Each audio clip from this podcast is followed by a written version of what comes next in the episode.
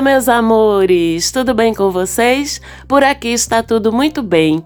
Eu sou Marcela Marques, esse é o Mapa da Maga. Todas as semanas a gente tá aqui no seu streaming falando de astrologia, trazendo as informações sobre as movimentações do céu dentro daquela semana. E agora vamos dar uma olhadinha no céu da semana que vai do dia 17 até o dia 23 de abril, uma semana cheia de novidades viu, gente? Apertem os cintos aí, que tem muita coisa acontecendo.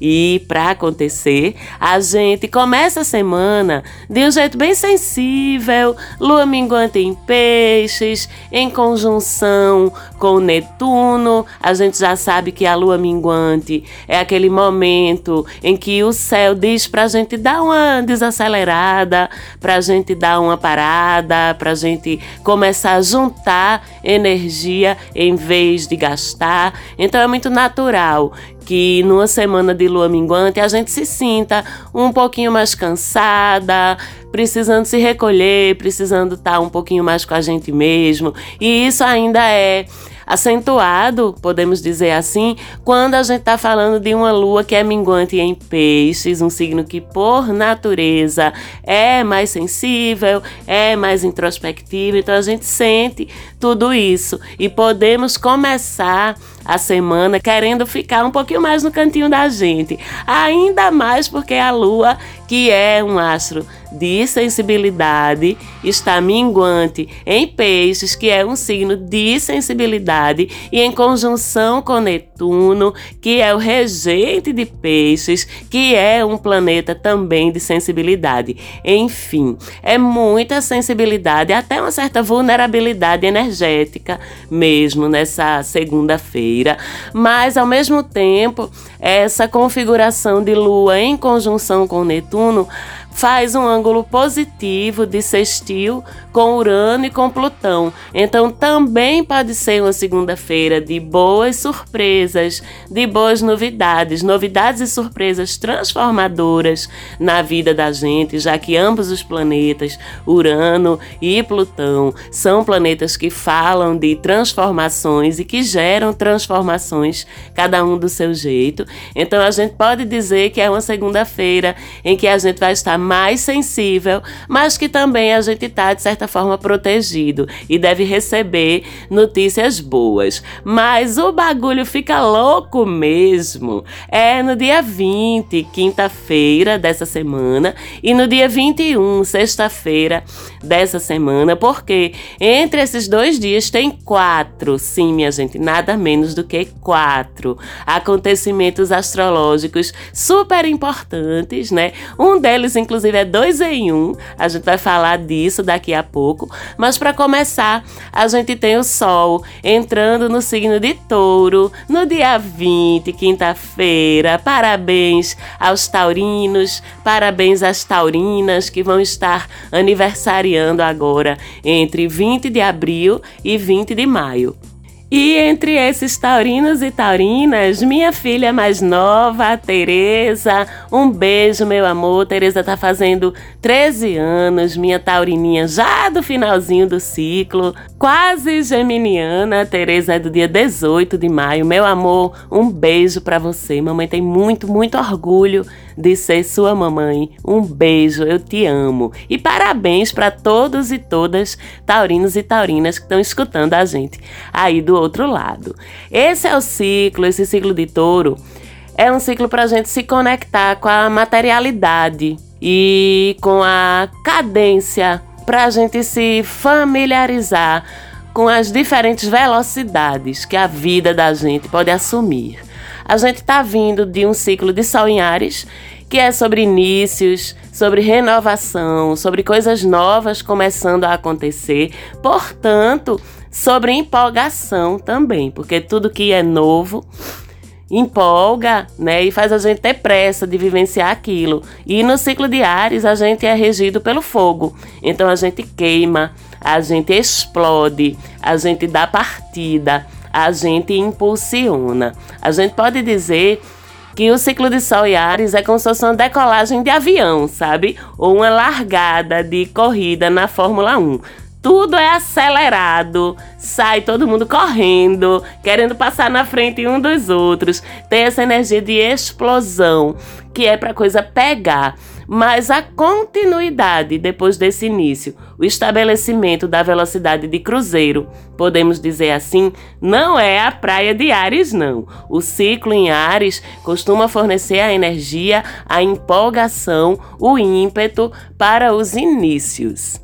E é no ciclo de touro, que é o que começa agora nessa quinta-feira, que se sucede ao ciclo de Ares, que essa continuidade das coisas se estabelece. A nossa velocidade diminui, fica mais constante e a velocidade é substituída pela regularidade, pelo passo firme, que segue adiante, ainda que de forma menos veloz. É o momento para a gente persistir, focar, fazer o passo a passo, não é mais correr, é sustentar, ser perseverante e tomar as atitudes concretas que garantam que o que a explosão ariana fez a gente começar lá no ciclo de Ares, a gente começa com a empolgação danada, né? Começa a dieta com a empolgação danada, começa o exercício físico com a empolgação danada, começa um relacionamento novo com a empolgação danada, um trabalho novo, um empreendimento novo, empolgação é massa e precisa.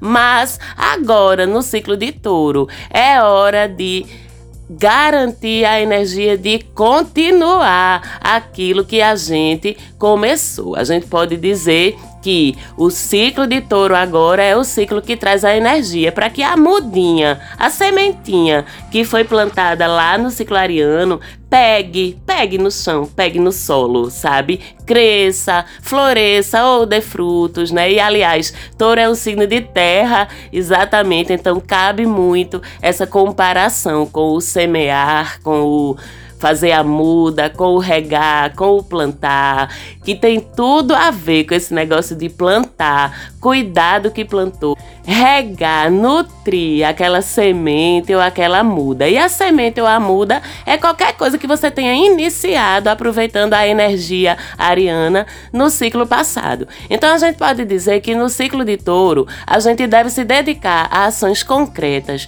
para que as coisas que a gente quer ver crescer façam isso para que elas cresçam, a gente vai com mais facilidade planejar de uma forma mais pragmática as coisas. A gente vai trabalhar, a gente vai agir, a gente vai botar a mão na massa, a gente vai ser concreto e prático, a gente vai ser cauteloso, mas também persistente. A gente vai estabelecer objetivos mensuráveis. A gente vai pensar no longo prazo, mas agir no curto prazo para poder chegar no longo prazo. Vocês entendem? E touro tem muito forte essa coisa do lastro, né?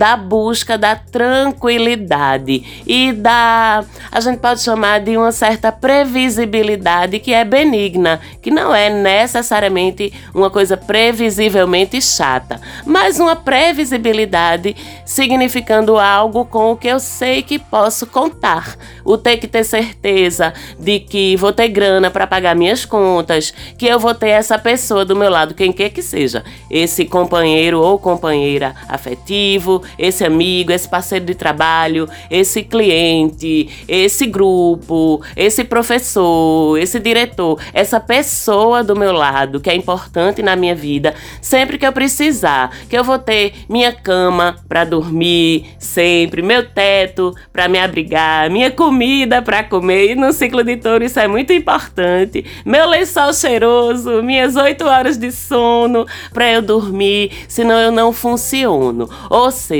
a gente vai estar mais materialista também nesse sentido, porque é a forma com que touro se conecta com o mundo, se segura, se pendura no mundo, é pelos sentidos físicos pela materialidade. Isso vale para os taurinos de nascença. Eu que o diga convivendo com a minha taurinazinha aqui em casa, como é importante para ela as rotinas, a confiabilidade das coisas ao redor, a caminha dela, o chocolate, né? E é por isso, né? A gente brinca muito com esse folclore dos taurinos que são preguiçosos, que são famintos, que são isso, aquilo. Mas, gente, eu nunca vi uma coisa mais linda do que uma pessoa taurina focada numa coisa que ancora ela na terra. É muito isso, né? Essa energia de se sentir ancorado na terra pelos cinco sentidos. Isso vale para os taurinos de nascença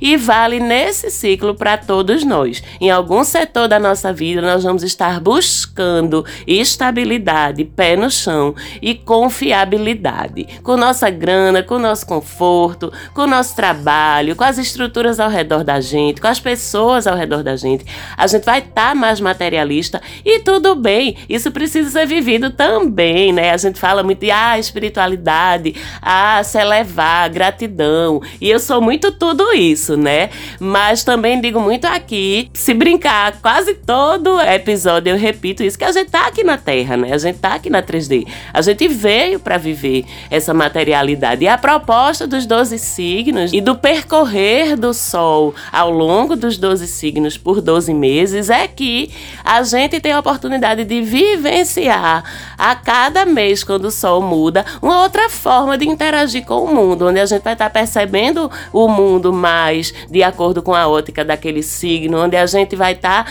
vivendo na nossa vida as necessidades e as inclinações daquele signo, para que a gente tenha a integralidade da experiência aqui no planeta Terra, né? Para que a gente possa vivenciar todos os tipos de coisas, todos os tipos de assunto, todos os tipos de formas de interagir com o mundo. Essa é exatamente a proposta. Então, é um ciclo para a gente vivenciar essa materialidade, para a gente, inclusive, buscar agradar os nossos sentidos, sim, sem exagero, claro, mas agradar os nossos sentidos, o nosso paladar, o nosso toque, o nosso tato, o nosso olfato, o nosso conforto físico, material. Tudo bem, Estamos aqui para viver todas as experiências, eu repito. Mas vocês também sabem que não só para touro, mas para todos os outros signos, tem a sombra, né, do signo, as cascas de banana. Vamos dizer assim que enquanto a gente vivencia a experiência pura, essencial do signo, eu costumo sempre dizer também que não tem signo ruim. Tem pessoas, seres humanos que não estão em alguns momentos de sua vida conectadas com a energia pura do seu signo, que não é ruim. Todo signo contribui com um conjunto de qualidades para o planeta Terra. Mas precisamos estar atentos sempre também às cascas de banana, que no caso de touro são os excessos, né? Cuidado com apego demais com necessidade de conforto de todos os tipos demais, com controle demais, porque se eu preciso de estabilidade, eu preciso ter o máximo de controle possível e a gente sabe que na prática a gente não consegue, com teimosia demais, com resistência demais às coisas, ao ponto de quebrar porque resistiu demais ao invés de ser flexível, com materialidade demais, para você não esquecer do outro lado da vida, que a vida também não é só material, e para você não dar valor demais ao que você pode ver, pegar e achar que o que não pode não tem valor. Lembre, aliás, que escorpião é o oposto complementar de touro, né? O profundo escorpião, o espiritualizado escorpião, o intenso escorpião é o oposto de touro, é o que puxa a linha de equilíbrio para o meio do caminho. Taurinos em geral. E a gente, nesse ciclo, não vai poder esquecer de cuidar também da nossa alma, do nosso bem-estar espiritual, da mesma forma que vamos estar cuidando do bem-estar físico, do bem-estar do corpo. Não podemos esquecer de saber a hora de desapegar das coisas, de reconhecer quando é melhor mudar do que permanecer igual. E isso em tudo na vida, tá? De lembrar da nossa impermanência. Ah, escorpião é mestre estar lembrando e praticando a impermanência e acatando a impermanência na sua vida. Tudo se acaba. Viu, gente? Tudo se acaba. Tudo muda. Nada fica para sempre do mesmo jeito. É isso. E seguir esse mês correndo atrás, sim, dos assuntos taurinos, da sua estabilidade, da sua grana, do seu conforto, da sua segurança, sem esquecer de que eles são o outro lado da moeda dos assuntos escorpianos: mudança, impermanência, dor, desconforto, risco, desapego. E que um não existe sem o outro, como tudo mais tudo tem dois lados e as coisas todas ou quase todas são relativas. Beleza? E tem mais coisa, tá? Na madrugada do dia 19 para o dia 20, ou seja, da quarta-feira para quinta-feira dessa semana, mais especificamente falando por volta de uma e pouca da madrugada do dia 20, a gente tem a nova lunação, ou seja, o primeiro dia de lua nova do mês de abril, que vai ocorrer de um jeito bem peculiar. A lua nova passada foi em Ares e essa lua nova de agora em Ares de novo. É bem raro a gente ter duas luas novas no mesmo signo e isso tá acontecendo dessa vez. O que eu acho bacana, porque a gente vai ter as duas energias disponíveis pra gente nesse mês. O impulso ariano, que eu já falei dele aqui hoje com a lua nova em Ares de novo, e a persistência taurina com o sol em touro. Ou seja, vão estar disponíveis pra gente as duas energias, a energia da decolagem do avião, né, da explosão dos motores, das turbinas e a energia do compasso a energia da persistência depois da explosão, que é a taurina, ou seja, outro momento massa para a gente começar coisas que a gente quer tanto que tenham um gás forte no início delas, quanto que elas tenham garantia de continuidade. Pode, se ainda deu preguiça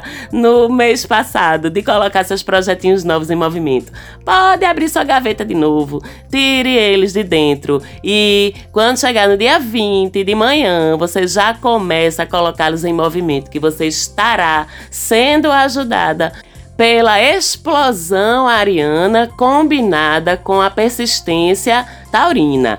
Porém, prestem bastante atenção, porque essa lua nova evento número 2, lembrando, evento número 1, um, Sol em Touro no dia 20, por volta das 5 da manhã. Mas antes disso, quando o Sol e a Lua estiverem se encontrando uma e pouca da manhã, no finalzinho, no último grau de Áries, já, por isso que eu disse que é uma outra Lua nova em Áries, uma segunda Lua nova em Áries, também esse encontro vai estar proporcionando pra gente o primeiro eclipse do ano, um eclipse solar poderoso e potente, viu, gente? Aí no finalzinho, finalzinho do signo de Ares. Lógico que por acontecer uma hora da madrugada, quando tá escuro, a gente não vai ver esse eclipse. A gente aqui no Brasil, ele aliás vai ser visível em poucas partes do mundo,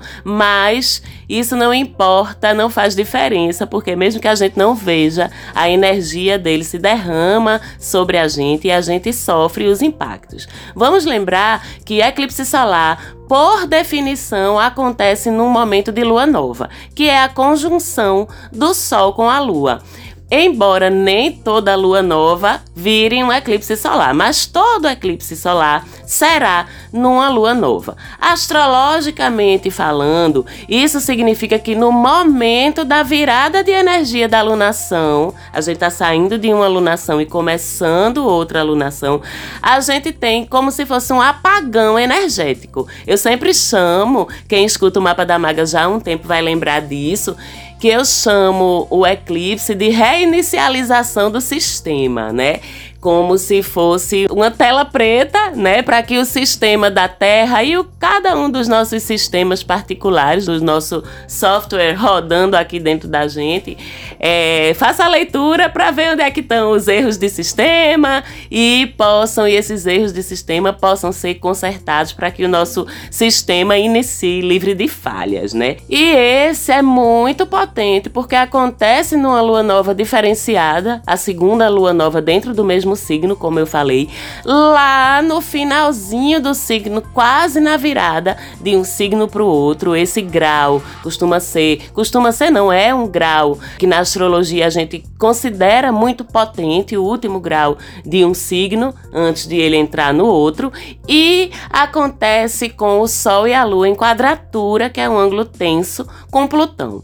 Plutão é o guardião dos portais para as nossas sombras, para os mundos subterrâneos de nós mesmos. E com isso, esse eclipse vai fazer a gente olhar para as nossas sombras, para as nossas escuridões, e elas vão incomodar. Elas vão se manifestar na superfície. Olha aí o que é que dói, o que é que você varre para baixo do tapete, o que é que lhe dá aflição de pensar em é, o que é que te preocupa tanto que às vezes você não consegue nem olhar para isso. Pode ser uma coisa da tua vida toda ou pode ser alguma coisa que está acontecendo especificamente agora na tua vida. Isso vai surgir, isso vai incomodar, isso vai pedir para ser visto, para ser olhado. Inclusive, pode ser um eclipse com repercussões mais amplas em nível global mesmo, bem visíveis, já que Plutão participa da configuração do eclipse e Plutão é um astro de escopo geracional,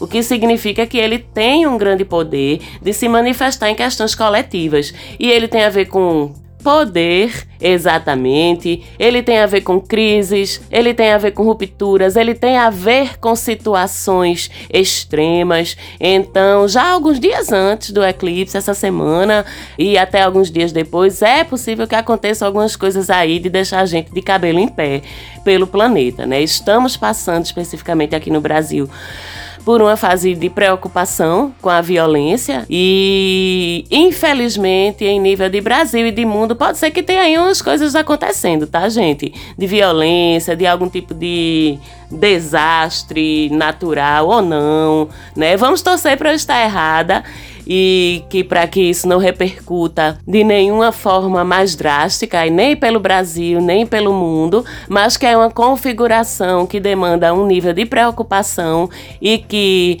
do nosso cantinho o que a gente pode fazer é emanar positividade, emanar amor, pedir a espiritualidade que cerca o planeta Terra, que acompanha a nossa trajetória aqui, a nossa, que eu digo do ser humano, trajetória aqui, intervenha o máximo que for possível para que o planeta esteja protegido durante essa semana.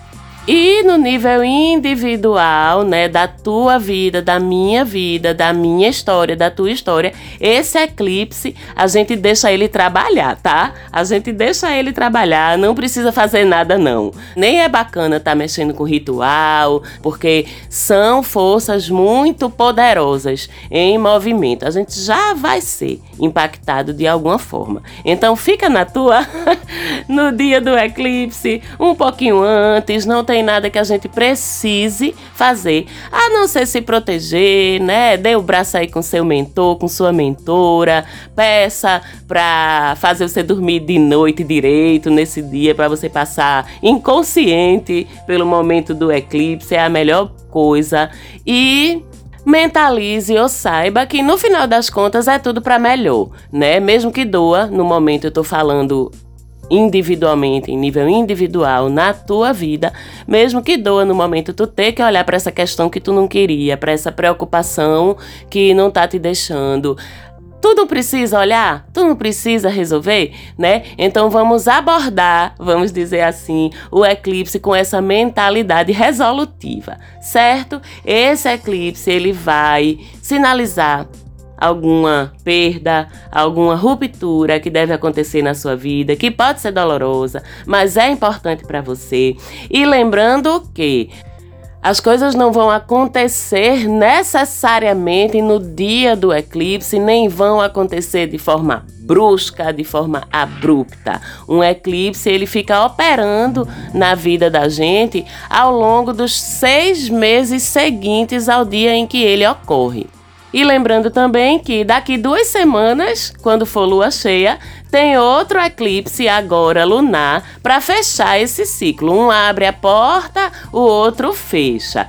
E se você quiser saber onde é que esse eclipse solar pode impactar de uma forma mais detectável na tua vida, olha lá no teu mapa onde é que você tem o finalzinho, finalzinho do signo de Ares, já chegando em Touro. A linha com que casa?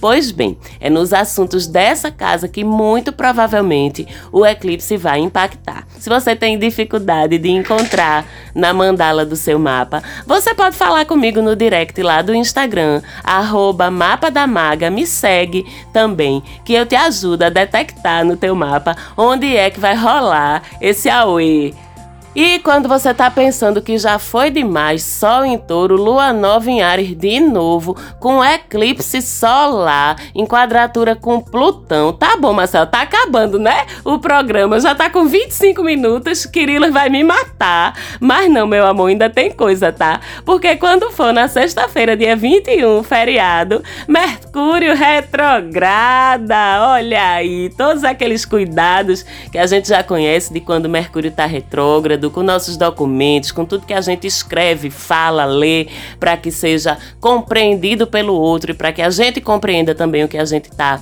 recebendo de informação. Cuidado com nossos eletrônicos, com nosso e-mail, com nossos cartões de banco, com nossas senhas, com nossas contas, com nossos deslocamentos, porque Mercúrio é um astro que rege tecnologia, comunicação e mobilidade, tudo que simplesmente é indissociável hoje em dia da nossa vida. Então vamos estar prestando atenção nessas dicas práticas para você não ser prejudicada ou prejudicado por Mercúrio em Touro. E lembrando também que além desses efeitos práticos, todo planeta retrógrado provoca uma revisão. E com Mercúrio no signo de Touro, será uma época para a gente rever a forma como a gente usa o nosso intelecto, a nossa inteligência para lidar com os nossos assuntos materiais e financeiros. E também a gente vai ser instigado a pensar com mais calma, com mais detalhamento, com menos pressa,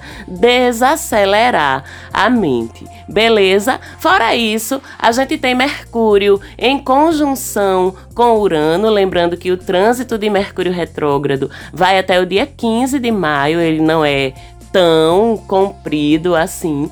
E especificamente nessa semana ele faz conjunção com Urano, dois astros que têm a ver com inovação, com criatividade. Então essa é uma semana inovadora e criativa. A gente vai estar tá criativo no nosso pensamento, a gente vai estar tá original, inventivo para descobrir soluções bacanas fora das caixas para as coisas. Mas essa conjunção, principalmente a partir do dia que Mercúrio ficar retrógrado, ela também aumenta a possibilidade de imprevistos relacionados com tudo que é eletrônico, tudo que é tecnologia e com os nossos deslocamentos e transportes. Então, principalmente a partir do dia 21, estarmos atentos e atentíssimas a tudo isso. E para terminar, fim de semana feriadão, né, com a lua nova entre Touro e Gêmeos, que aí traz um respiro, um alívio pra gente depois de uma semana intensa, né? Entre quarta e quinta-feira. A gente pode descansar, a gente pode conversar, a gente pode se dar o luxo com, principalmente com a lua em gêmeos, né? De buscar um pouquinho mais de leveza, um pouquinho mais de besterol para a vida da gente no fim de semana, para dar uma aliviada na tensão. Tá certo? Ficamos por aqui hoje. Foi mais uma vez incrível estar com vocês. Mando beijo para todos. Peço que sigam a gente lá no Insta, indiquem para as pessoas que você acha que vai gostar do conteúdo. Um beijo para minha querida produtora Falante Áudio, para vocês que já são minhas clientes e meus clientes também. E a gente se vê por aqui na semana que vem. Até lá!